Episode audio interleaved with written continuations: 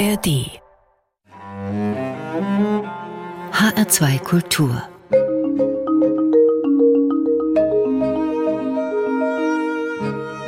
Doppelkopf mit Stefan Hübner. Und ich habe mir lange überlegt, den heutigen HR2 Doppelkopf mit der Biene Maja von Karel Gott zu beginnen. Mir dann aber gedacht, nee, das kannst du eigentlich nicht machen. Das ist viel zu platt, wenn du heute mit einem Gast unter anderem über Bienen und Kultur sprechen willst. Mein Gast, der leitet das Institut für Bienenkunde in Oberursel im schönen Taunus, sitzt mir heute im HR2 Doppelkopf Studio gegenüber. Herzlich willkommen, Professor Bernd Grünewald. Hallo Herr Hübner, vielen Dank für die Einladung. Über Bienen wollen wir miteinander ins Gespräch kommen. Vorneweg, was fasziniert Sie denn ganz persönlich an den kleinen Brummern? Ja gut, als Biologe findet man natürlich sehr interessant, dass das soziale Insekten sind. Das ist natürlich eine Spezialität, die es im Insektenreich gar nicht so häufig gibt. Klar, Ameisen gibt es, Bienen, Hummeln, Hornissen und Wespen, aber die fallen alle in eine Gruppe von Tieren, den Hautflüglern.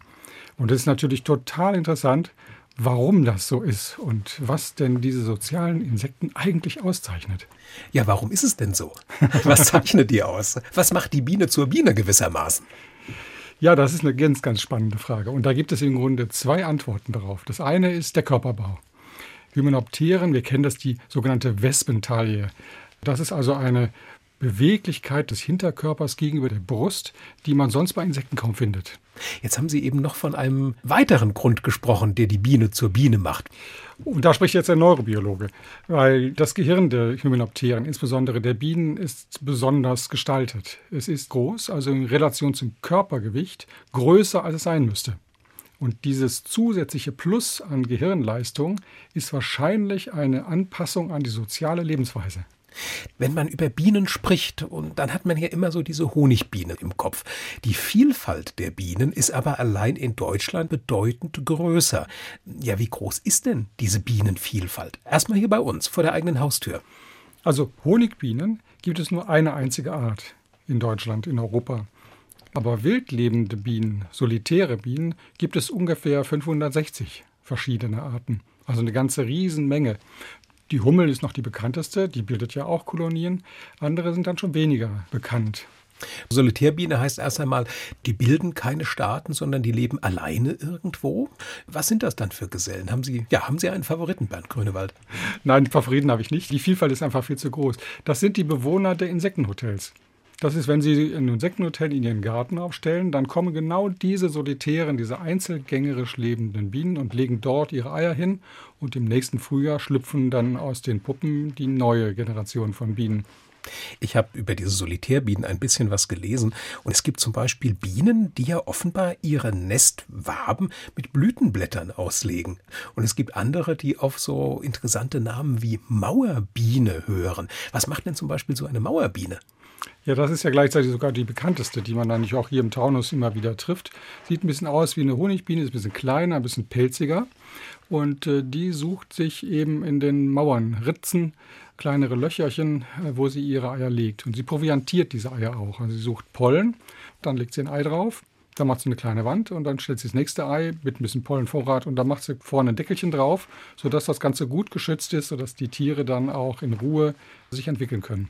Da könnte man ja beinahe schon sagen, dass die Bienen eine gewisse Aufzuchtskultur entwickelt haben im Laufe ihrer Evolution, genauso wie natürlich die Bienen auch eine große Rolle ja in unserer menschlichen Kultur spielen. Natürlich denkt man dann an die Biene als das Tier, dem wir den Honig verdanken und Wachs beispielsweise Weise. Wir denken an Bienen als Bestäuber, aber ähm, da ist noch sehr viel mehr. Sie haben ja schon die Biene Maya erwähnt. Ne?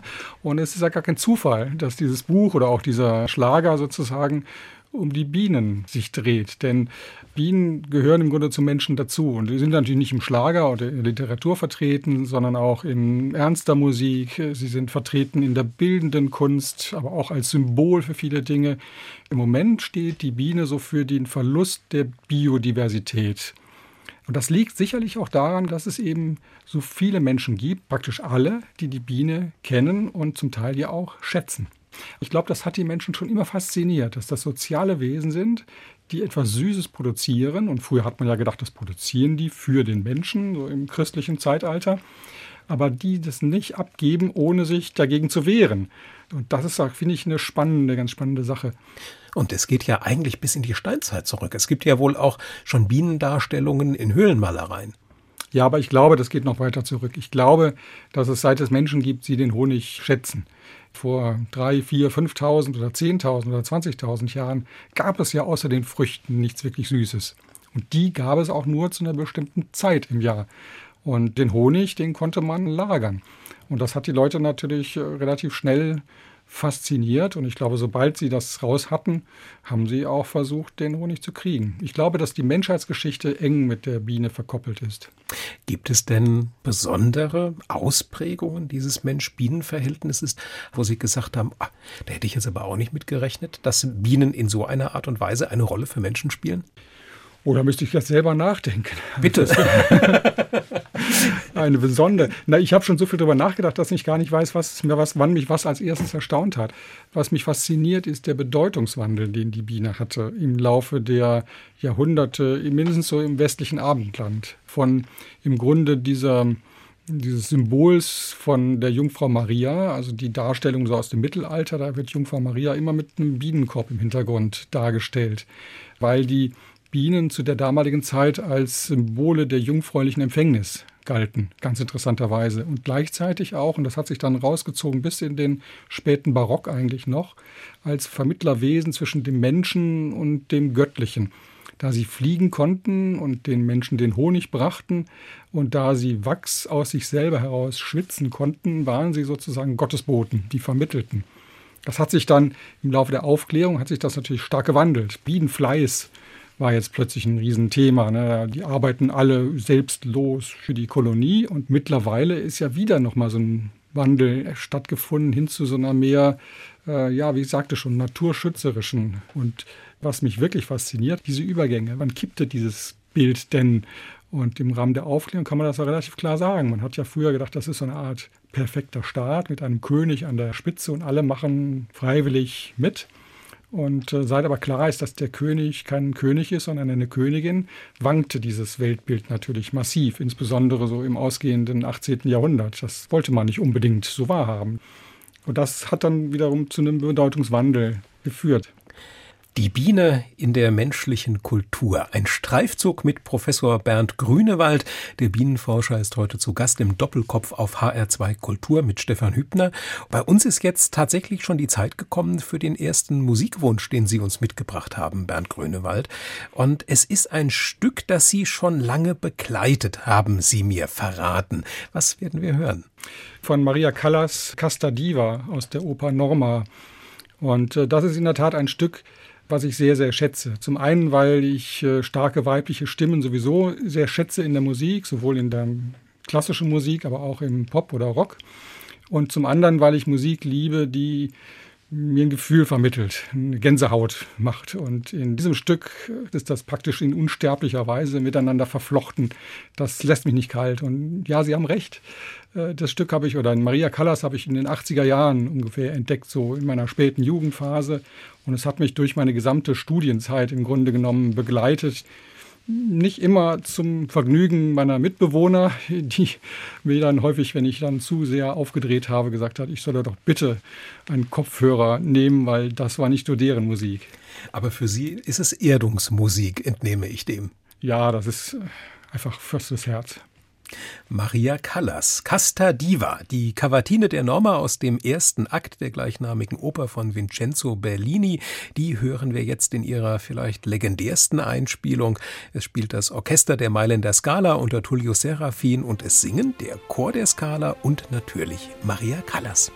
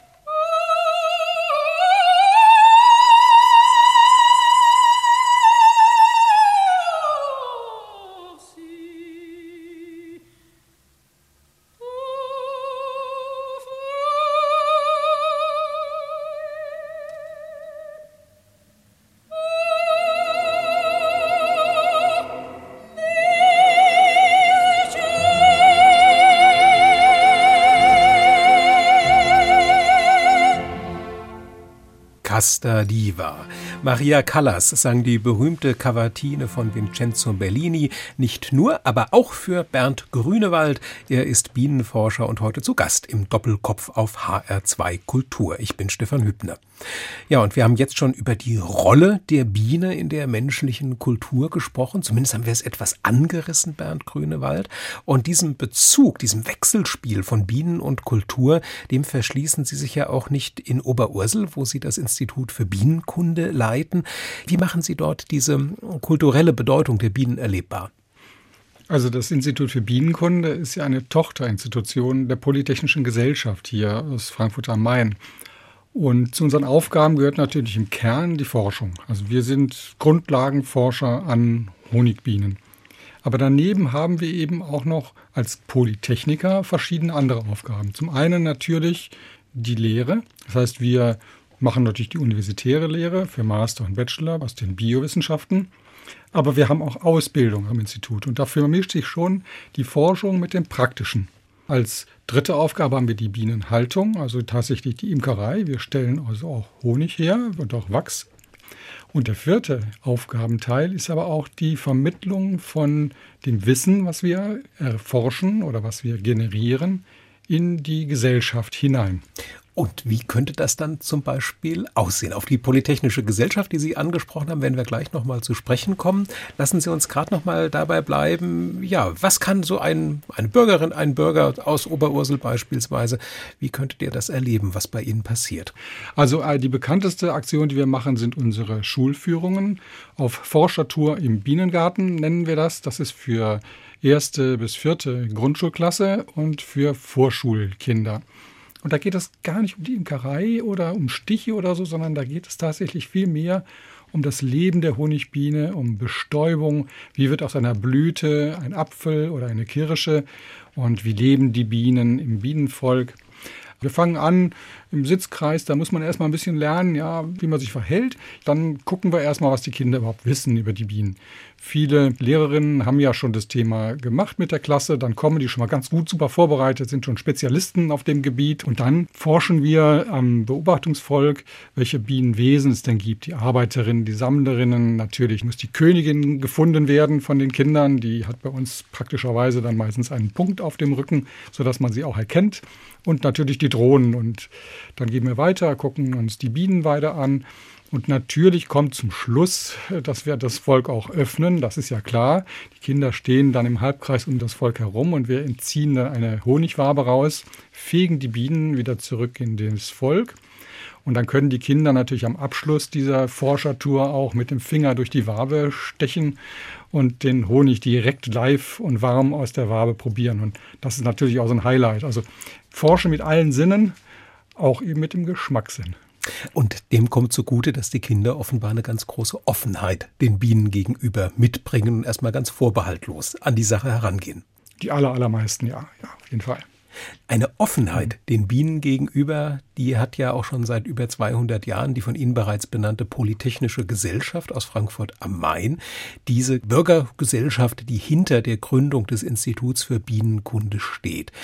Die Biene ist ja auch im Wappen von dieser Gesellschaft vorhanden und ähm, das Wort polytechnisch ist jetzt vielleicht ein bisschen aus der Mode gekommen mittlerweile. Insofern bedarf es vielleicht noch mal einer kurzen Auffrischung, was eine polytechnische Gesellschaft macht. Ja, Sie haben das ganz richtig gesagt. Die Polytechnische Gesellschaft ist eine Bürgergesellschaft aus dem Zeitgeist der Aufklärung. Wo Sie ja auch schon gesagt hatten, damals in der Aufklärungszeit ist die Biene ein Symbol für Fleiß gewesen. Naja, und besonders eben für den Bürgerfleiß. Also sozusagen das Gemeinwesen funktioniert nur dann, wenn die Bürger Verantwortung übernehmen und etwas tun für das Gemeinwohl. Und dieser Geist war eben in Frankfurt besonders stark verankert. Und die Polytechnische Gesellschaft 1816 gegründet in Frankfurt am Main von äh, wohlhabenden, einflussreichen Bürgern, hat sich eben zum Ziel gemacht, die Künste, aber auch die nützlichen Künste, also Kunst, Handwerk, Handwerk insgesamt zu fördern in der Stadt. Und eine der ersten Gründungen, die sie gemacht haben, war ja eine Sparkasse, die 1822, also sechs Jahre nach der Gründung bereits, um auch die einfachen Stände, also Handwerksbetriebe, kleine Unternehmen mit Krediten zu versorgen. Und aus dem entstanden immer weitere Tochtergesellschaften, wie die Stiftung für Blinde und Sehbehinderte und so, die alle der Stadt zur Verfügung standen und den Bürgerinnen und Bürgern dieser, unserer Stadt. Und das Institut für Bienenkunde, das wurde dann gegründet, um die Imkerei zu fördern als eine nützliche handwerkliche Kunst oder spielte da anfänglich was anderes eine Rolle? Das Institut für Bienenkunde ist 1937 äh, gegründet worden. Damals stand auch schon die Forschung im Vordergrund. Also die haben damals relativ modern gedacht und in den 20er, 30er Jahren des letzten Jahrhunderts grassierte eine Seuche in Deutschland und Europa, die Nosema, das ist eine Art Durchfallerkrankung der Biene, an denen viele Bienenvölker gestorben sind. Und in dieser Zeit gründeten sich auch einige Bieneninstitute. Man hat aber dann gemerkt, dass eine wirklich gute Forschung ohne eine universitäre Anbindung nicht so wirklich funktioniert. Und deswegen ist man dann Anfang der 60er Jahre auf die Uni zugekommen und hat dann dieses Institut für Bienenkunde in einen Vertrag mit der Goethe-Universität hineingepackt, sodass der Leiter des Instituts für Bienenkunde immer gleichzeitig auch Professor am Fachbereich Biowissenschaften der Goethe-Universität ist. Und das hat dem ganzen Institut massiven Auftrieb gegeben. Worüber wird denn im Moment bei Ihnen geforscht, Bernd Grünewald, am Institut für Bienenkunde in Oberursel? Äh, momentan fokussieren wir uns im Grunde auf drei Ebenen. Zum einen ist die Neurobiologie des Lernens und des Verhaltens ein Schwerpunkt. Ein zweiter Schwerpunkt neu dazugekommen ist das Sozialverhalten der Bienen. Da fokussieren wir auf das Brutpflegeverhalten und untersuchen daran auch, inwieweit Substanzen aus der Landwirtschaft, äh, Neonicotinoide, Insektizide, dieses Brutverhalten, dieses Sozialverhalten stören können. Und wir untersuchen, welche molekularen Mechanismen solche ein soziales Verhalten steuern können. Also kann man sagen, es ist eine Grundlagenforschung, die nochmal unterstreicht, dass ein Umlenken in der Landwirtschaft dringend notwendig ist, was den Schutz der Kulturpflanzen betrifft. Also zum einen ist es natürlich zunächst einmal interessant vom Grundlagenaspekt, so wie Sie sagen. Also es ist natürlich wichtig, dass wir Daten generieren und nicht auf Vermutungen angewiesen sind. Das ist unser wissenschaftlicher Impetus. Also man kann ja auf die Substanzen nicht verzichten. Man muss aber sehen, wie wirken sie denn tatsächlich im Volk. Und als Neurobiologen interessiert uns natürlich, gut, wenn wir ein Verhalten haben, was passiert denn dann im Gehirn? Wo ist denn der Schalter? Wo wirken denn diese Substanzen? Und tatsächlich, das ist ganz interessant. Sie wirken über einen Mechanismus. Äh, wir nennen das den acetylcholinergen Übertragungsmechanismus. Acetylcholin ist ein Molekül, das bei der chemischen Signalweiterleitung eine wichtige Rolle spielt in unserem Gehirn und auch in dem der Biene. Und gerade dieses Molekül scheint eine wichtige Bedeutung bei der Lavalentwicklung zu haben. Denn Acetylcholin wird tatsächlich sogar mit dem Futter verfüttert an die Nachkommen. Und einige Pflanzenschutzmittel interagieren genau mit diesem Molekül. Und auf diese Weise denken wir, dass da eine potenzielle Gefahr für die Honigbiene sind. Es ist Zeit für den nächsten Musikwunsch und es geht nach Mexiko. Ja, es geht nach Mexiko. Musik für die Seele. Ich habe was ausgesucht, das ist Mariachi-Musik und äh, die spielt man äh, ja im nördlichen Mexiko, aber ich war ja als Postdoc in Tucson in Arizona, südliches Arizona und dort ist die Musik eigentlich allgegenwärtig. Mariachi-Musik gehört bei allen mexikanischen Volksfesten, bei Hochzeiten dazu. Manchmal auch einfach nur im Restaurant abends. Man hört es einfach überall. Das ist eine ganz tolle Musik und äh, die Lebensfreude dieser mexikanischen Bevölkerung im südlichen Arizona, die kommt im Grunde in dieser Musik halt wunderbar zum Ausdruck.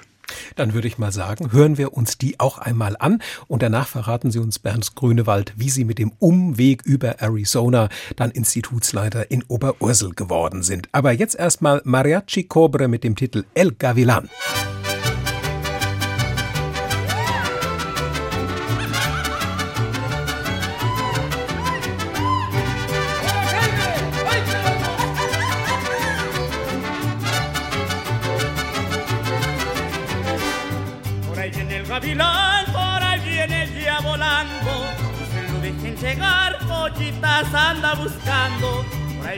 Gavilán, por ahí viene ya volando. No se lo dejen llegar, pollitas anda buscando. Ay, ay, ay, chinita, qué maldito gavilán. Ay, ay, ay, chinita, no te vaya a enamorar. Ay, ay, ay, chinita,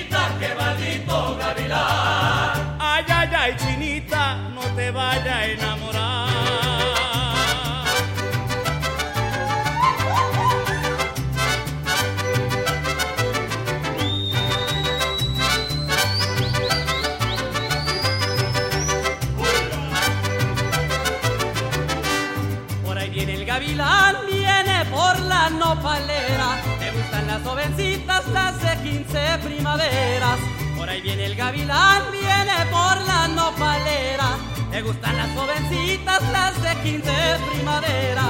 Ay, ay, ay, chinita, qué maldito gavilán. Ay, ay, ay, chinita, no te vaya a enamorar. Ay, ay, ay, chinita, qué maldito gavilán. Ay, ay, ay, chinita, no te vaya a enamorar.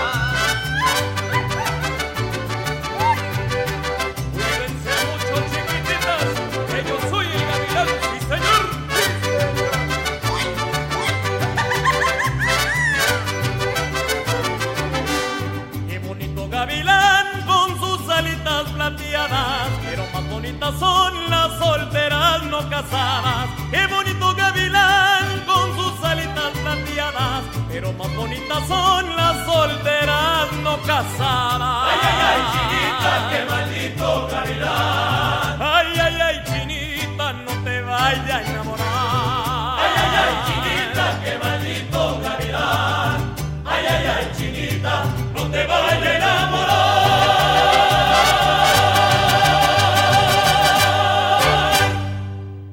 Mariachi Cobre mit El Gavilan und für Bernd Grünewald zu Gast heute im HR2 Doppelkopf ist dieser Titel eine Erinnerung an seine Zeit als Bienenforscher im Süden der USA, dicht an der Grenze zu Mexiko. Heute leitet er das Institut für Bienenkunde in Oberursel im Taunus und sitzt mir im Studio gegenüber. Ich bin Ihr Gastgeber Stefan Hübner.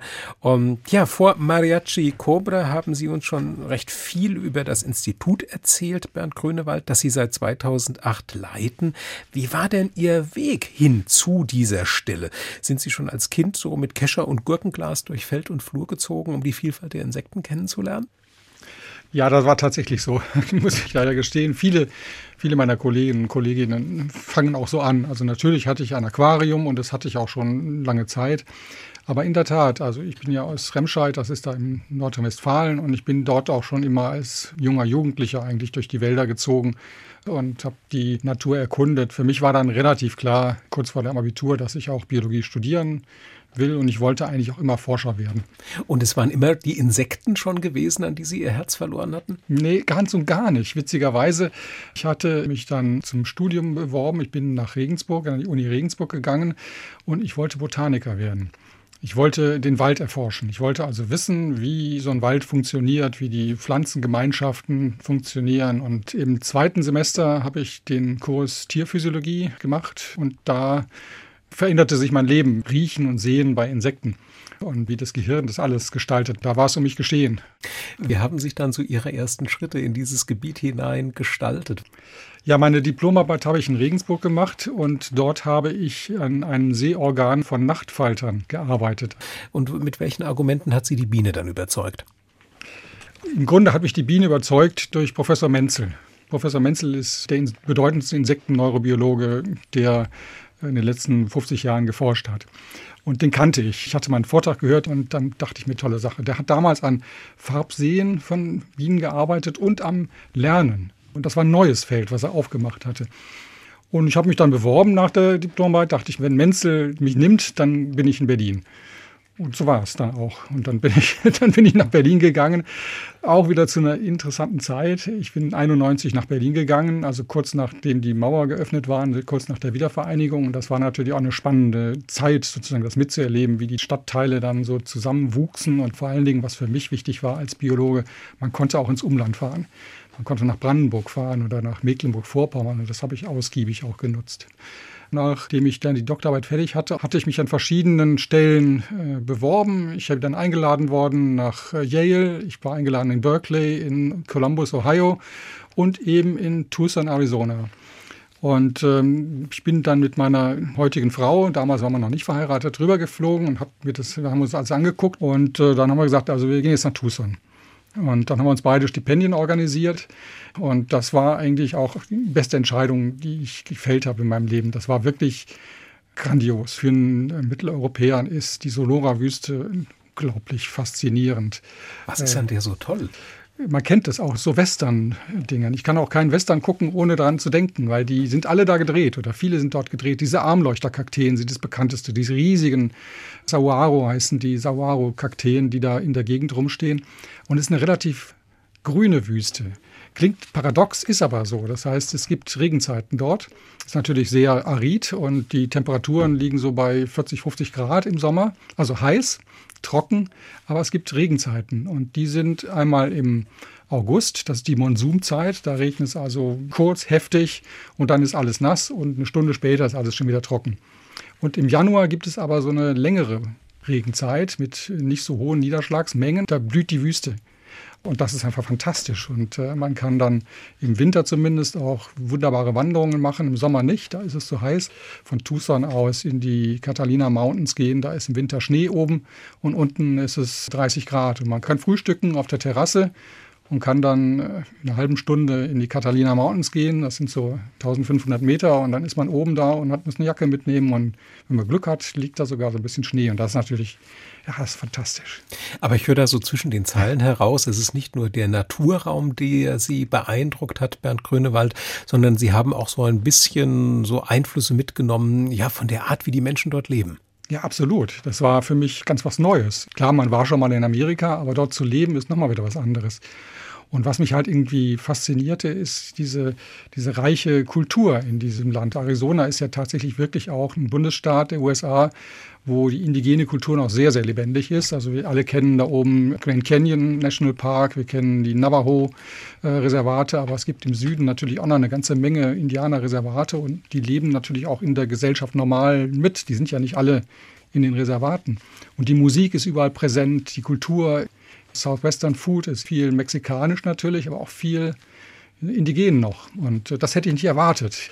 Und gleichzeitig ist das natürlich so eine Westernstadt, ne? also irgendwie so New Territories irgendwann gewesen. Also das ist so eine Mischung, die sehr, sehr, sehr interessant für uns zumindest gewesen ist. Sehr fremdartige Welt, die aber unglaublich inspirierend gewesen ist. Hat es Sie nach dieser wissenschaftlichen Zeit nochmal zurück nach Arizona gezogen oder kommen Ihnen diese Erinnerungen heute bevorzugt, wenn Sie vielleicht mal mit Ihrer Frau dann mexikanisch essen gehen, wieder zurück? Ich war natürlich ein paar Mal noch in Tucson, habe noch ein paar auch kooperierende Projekte mit den Kollegen dort durchgeführt. Äh, jetzt war ich eine lange Zeit schon nicht mehr dort. Ich muss ehrlich gestehen, wir gehen hier eigentlich gar nicht mexikanisch essen, weil Arizona ist eigentlich die, gilt so als die beste mexikanische Küche außerhalb Mexikos. Und irgendwie haben wir gedacht, das kann eigentlich nichts toppen. Also wir gehen hier in Frankfurt jetzt dann eher japanisch, weil äh, da, da sind die, glaube ich, hier besser spezialisiert als in der mexikanischen Küche.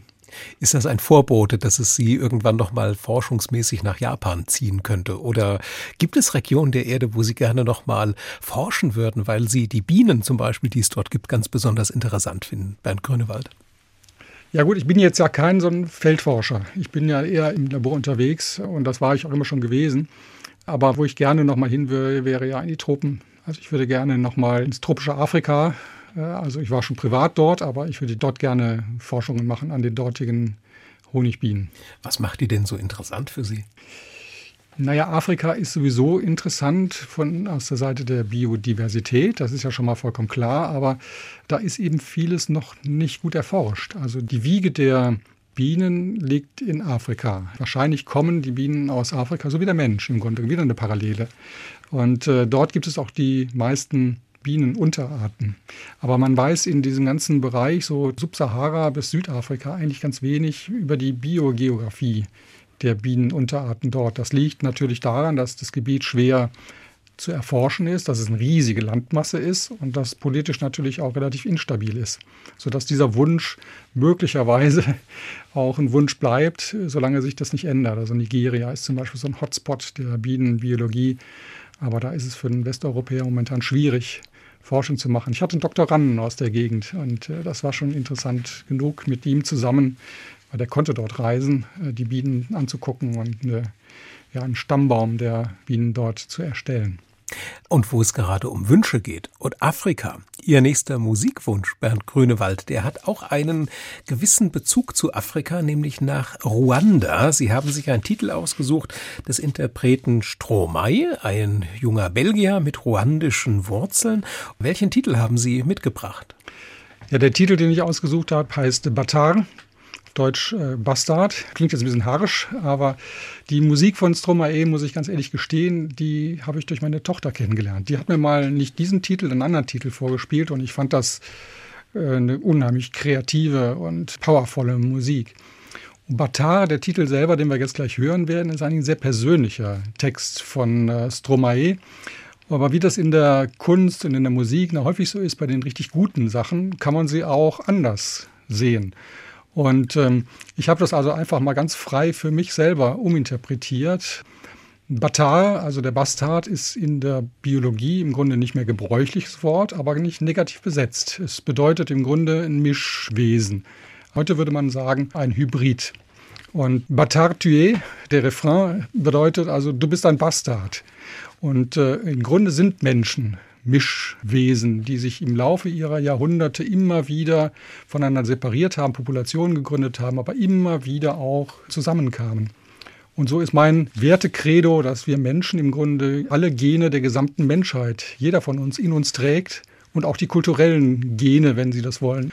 Und äh, so finde ich es immer sehr unerträglich, wenn Menschen aufgrund ihres Aussehens oder ihrer Überzeugungen verfolgt, ermordet oder ausgerottet werden.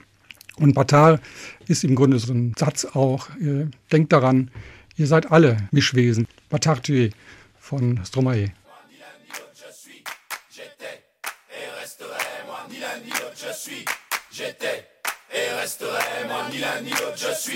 J'étais et resterai moi ni l'un ni l'autre je suis j'étais et resterai moi ni l'un ni l'autre je suis. J'étais et resterai t'es de droite ou t'es de gauche T'es beau ou bobo de Paris. Soit t'es l'un ou soit t'es l'autre. T'es un homme ou bien tu péris. Cultrice ou pathéticienne. Féministe ou la ferme. Soit t'es macho, soit homo. Mais t'es phobe ou sexuel. Mécréant ou terroriste. T'es veuche ou bien t'es barbu. Conspirationniste, illuminati. Mythomaniste ou vendu Rien du tout, ou tout tout de suite. Du tout au tout, indécis. Hein, tu changes d'avis, imbécile. Mais t'es où tout, tout si? Flamand ou allon Bras ballants ou bras longs? Finalement t'es raciste Mais t'es blanc ou bien t'es marron? Hein? L'un ni l'autre. Bâtard tu es. Tu l'étais, tu le restes. Je suis,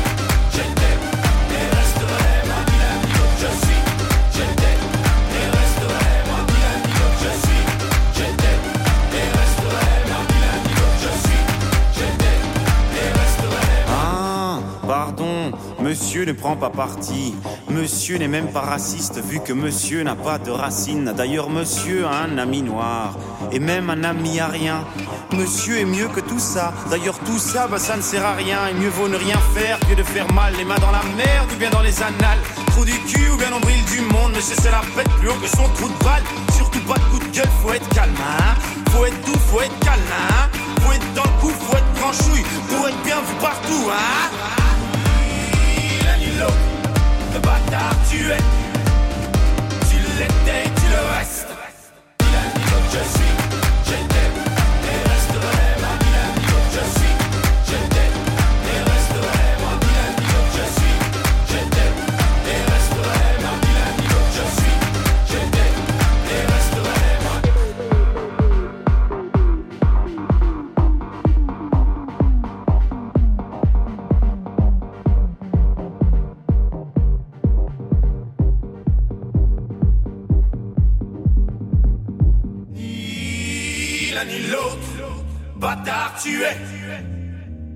L'étais, tu le restes. Ni l'un ni l'autre, bâtard tu es. Tu l'étais, tu le restes.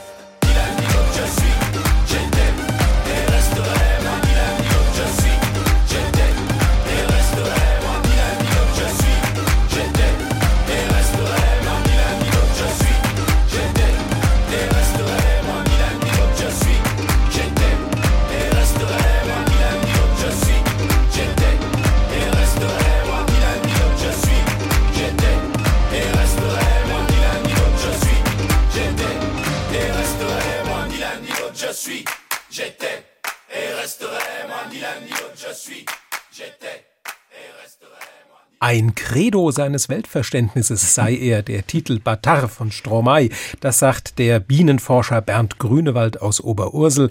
Er ist mein Gast heute im Doppelkopf auf HR2 Kultur. Ich bin Stefan Hübner. Ja, und jetzt haben Sie uns schon verraten, Bernd Grünewald, dass Ihr Spezialgebiet die Neurobiologie der Honigbiene ist. Wie viel Zeit können Sie sich noch für andere interessante Bienenthemen nehmen, wie zum Beispiel ja dem allgegenwärtigen Thema Bienensterben? Also tatsächlich haben wir einen weiteren Schwerpunkt umweltwissenschaftliche Fragestellungen zum Thema Biene. Wir untersuchen an verschiedenen Standorten hier im Rhein-Main-Gebiet die Frage, inwieweit sich die Lebensraumqualität auf Verhalten von Honigbienen und Entwicklung von Honigbienenvölkern auswirkt und gleichen diese Bienendaten mit Daten von Hummeln. Und da haben wir eben Standorte in Frankfurt, aber auch in Bommersheim, das ist in Oberursel eine landwirtschaftlich geprägte Gegend, und dann eben auch im Taunus und interessanterweise auch bis oben auf den kleinen Feldberg. Mhm. Was kommt da raus? Also an den unterschiedlichen Standorten oder auch zwischen Biene und Hummel? Also es kommen schon deutliche Unterschiede raus, ob wir einen urbanen Standort wählen oder einen naturnahen. Wie zu erwarten ist, ist je besser das Nahrungsangebot ist, also je diverser, je mehr Blütenpflanzen und je mehr davon da sind in einem Habitat, umso besser geht es den Bienen. Und da sieht es in Frankfurt, obwohl auch Frankfurt eine grüne Stadt ist, nicht ganz so gut aus, muss man ganz ehrlich sagen. Das bedeutet konkret? Dass die Bienen weitere Strecken fliegen müssen, um an Nahrung zu gelangen und das natürlich auch weniger gibt insgesamt. Verglichen jetzt beispielsweise mit so einer offenen Landschaft so am Südhang des Taunus. Sie sagen ja, Bernd Grönewald, Bienensterben ist eigentlich ein total falscher und äh, unpassender Ausdruck. Es ist Insektensterben, von dem wir sprechen müssen. Das ist die große ökologische Herausforderung momentan. Ja, und Bienen sind Insekten. Aber nicht alle Insekten sind Bienen. genau, genau. Also in der Wissenschaft sprechen wir auch nicht von Insektensterben oder Bienensterben. Das sind Begriffe aus der Medienwelt. Was wir sehen, ist ein Verlust an Biodiversität dass die Vielfalt der Arten abnimmt und die Vielfalt der Lebensräume sinkt. Die Konsequenz könnte sein, im Extremfall, dass Arten aussterben oder Arten in einem bestimmten Habitat nicht mehr existieren, zum Beispiel hier im Taunus. Und da geht es tatsächlich uns sehr stark darum, diese Biodiversität aufrecht zu erhalten, weil sie wichtig ist für die Stabilisierung von Ökosystemen. Ja, man kann sich das vorstellen, so ein Ökosystem ist ein vernetztes System und es funktioniert nur dann gut, wenn die Vernetzung nicht allzu große Löcher bekommt. Und durch ein Verschwinden verschiedener Arten kann das Netz löchrig werden und dadurch kann es instabil werden und zum Beispiel bei Wetterereignissen nicht mehr so gut funktionieren oder bei, bei Wasserknappheit. Und das sind ja Ereignisse, die wir in den letzten Jahren sehr häufig sehen und auch in den nächsten Jahrhunderten wahrscheinlich immer öfter noch wiedersehen werden. Und da ist es wichtig, dass wir zumindest die Vielfalt der Arten noch halten können.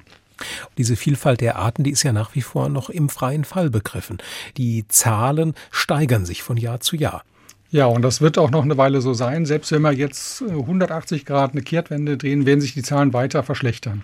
Ja, das muss man sich vergleichen mit dem Klimawandel. Auch da nützt es jetzt nichts, wenn wir jetzt direkt die Bremse reinziehen. Es wird noch eine Weile weitergehen, bevor sich so ein Effekt äh, sichtbar machen wird. Und das ist halt die Herausforderung. Ne? Wie wichtig ist uns das? Bei der Biene würde jeder sagen, ja, die ist halt sehr, sehr wichtig. Da würde jeder sagen, also da müssen wir was machen. Und das ist an der Politik angekommen. Nun ist es aber bei den Honigbienen gerade so, dass es so viele Honigbienen gibt und so viele Völker gibt, wie es Imkerinnen und Imker draußen im Land gibt. Da ist Hessen gar nicht so schlecht. Und von daher würde ich gar nicht sagen, dass den Honigbienen, dass die sind jetzt nicht vom Aussterben bedroht, weil sich jemand kümmert. Und weil auch die Beschäftigung als Imker nach wie vor eine Popularität hat weil es eine interessante, nette, schöne und befriedigende Tätigkeit ist. Aber sie wird auch immer schwieriger durch die Umstände. Ich hatte das gesagt, also Qualität von Lebensräumen. Fällt es den Imkern natürlich immer schwerer, gute Plätze für ihre Bienen zu finden. Daneben kommen Krankheiten, die auch sozusagen das Imkerinnenleben erschweren.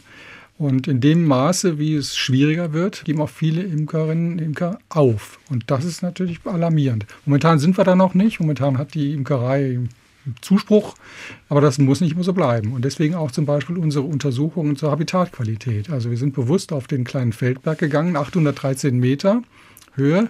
Das ist normalerweise kein Bienenstandort. Es könnte aber einer werden wenn es so weitergeht mit den Klimaerwärmung, dann könnte so ein ungünstiger Standort da oben irgendwo auf dem Taunus-Observatorium, könnte dann plötzlich ein Übersommerungsquartier werden, wenn es in der Stadt zu heiß wird. Was ist denn Ihr persönlicher Favorit, Bernd Grünewald, was effektive Maßnahmen gegen das Insektensterben betrifft? Na gut, wir brauchen natürlich eine diversere Umwelt. Das ist schon mal eine wichtige Sache. Wir sollten versuchen, möglichst einheimische Gewächse zu pflanzen. Diese haben den Vorteil, dass sie auch relativ wenig wartungsbedürftig sind. Also man muss da relativ wenig machen. Wenn die hier sowieso schon wachsen, dann wachsen die eigentlich in dem Boden und so alles schon mal ganz gut. Also das wäre mein Beispiel und man sollte auch in der Landwirtschaft und in den Städten auch dafür sorgen, dass genug Nistmöglichkeiten und Nahrungsmöglichkeiten für Insekten und für Vögel im Grunde geschaffen werden. Die Konzepte liegen auf dem Tisch. Im Grunde kann man sie aus der Schublade ziehen. Es fehlt manchmal der nötige Druck, sage ich mal, dass das dann auch umgesetzt wird. Vielfach denken die Leute, das sieht da nicht schön aus oder manche denken auch, na, es ist auch sehr aufwendig oder es kostet viel Geld. Das ist aber alles nicht der Fall. Es ist einfach die Frage der Planung. Das ist das Entscheidende. Und ist mal wieder ein Beleg dafür, dass die Natur schneller ruiniert als geschützt ist. Sie haben gesagt, die Biene ist der neue Panda. Sie soll zumindest ein Flaggschiff für all diese Bemühungen bleiben. Ja, Bienen sind momentan so eine Flaggschiffart für Rückgang der Biodiversität, so wie der Eisbär für den Klimawandel, das ist die Biene für die Biodiversität. Und insofern hat sie ihre Berechtigung nach wie vor als modernes Forschungsobjekt, als Modellsystem der Neurobiologie und der der Biodiversitätsforschung. Und da leisten wir und hoffen wir auch weiterhin einen Beitrag zu leisten. Ab 2024 dann im neuen Bieneninstitut und bis dahin an alter Stelle. Denn die Biene, die ist mehr als nur Wachs und Honig. Das hat sich in diesem HR2 Doppelkopf heute an den verschiedensten Stellen eindrucksvoll gezeigt. Und aus diesem Grund wollen wir jetzt zum Schluss der Sendung auch noch einmal die Biene etwas hochleben lassen mit ihrem vierten Musikwunsch, nämlich Bernd Grünewald. Ja, Michael Nyman, Where the Bee Dances. Klar, okay, jetzt erwartet man ja nach so einer Bienensendung, da muss jetzt was mit Bienen kommen und, äh, endlich. und endlich kommt was ganz zum Schluss. Und dieses Stück ist natürlich einfach ein wunderbares Stück moderner, klassischer Musik. Das ist wirklich ganz fantastisch und ähm, ungewöhnliche Besetzung für Solo-Saxophon mit Kammerphilharmonie im Hintergrund. Aber es hat auch einen biografischen Hintergrund mal wieder. Denn dieses Stück haben wir am Institut für Bienenkunde tatsächlich mal aufgeführt. Das war 2012. Das war das Jahr, als das Bieneninstitut 75 Jahre alt wurde. Äh, die Initiative ging aus von zwei jungen Studentinnen und als Werkeinführung, das war besonders toll, haben die jungen Musiker im Bienengarten ihre Stimmen vorgestellt und dann klang aus allen Ecken sozusagen Streicher und Bläser. Und meine Doktorandinnen und Doktoranden haben dann an den entsprechenden Punkten die Lebensweise der Bienen erklärt. Und so mischte sich dann Where the Bee Dances in Einzelstimmen mit dem Gesumme der Bienen an so einem spätsommerlichen warmen Tag. Und das war wirklich unvergesslich. Und ja, mit einem Eindruck aus diesem Konzertstück Where the Bee Dances von Michael Nyman. Damit leiten wir jetzt über ins weitere Programm auf HR2 Kultur. Es spielt das Royal Philharmonic Orchestra unter der Leitung von Michael Toms. Solistisch am Sopransaxophon erleben wir Amy Dixon und es verabschieden sich Stefan Hübner und Bernd Grünewald.